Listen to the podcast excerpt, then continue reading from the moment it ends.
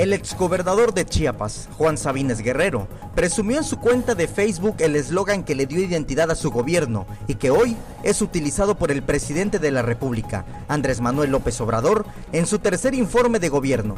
Hechos, no palabras. En Palacio ya no hay ladrones.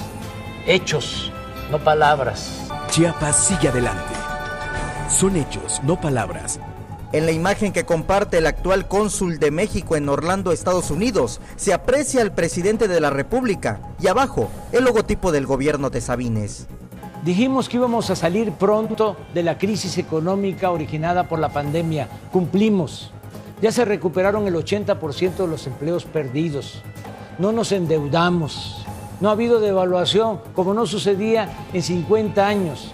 Las reservas del Banco de México crecieron en 20 mil millones de dólares y el crecimiento económico este año va a ser del 6%. En un total de 13 spots, el presidente de México difundió su tercer informe de gobierno que ofreció este 1 de septiembre. Samuel Revueltas, Alerta Chiapas.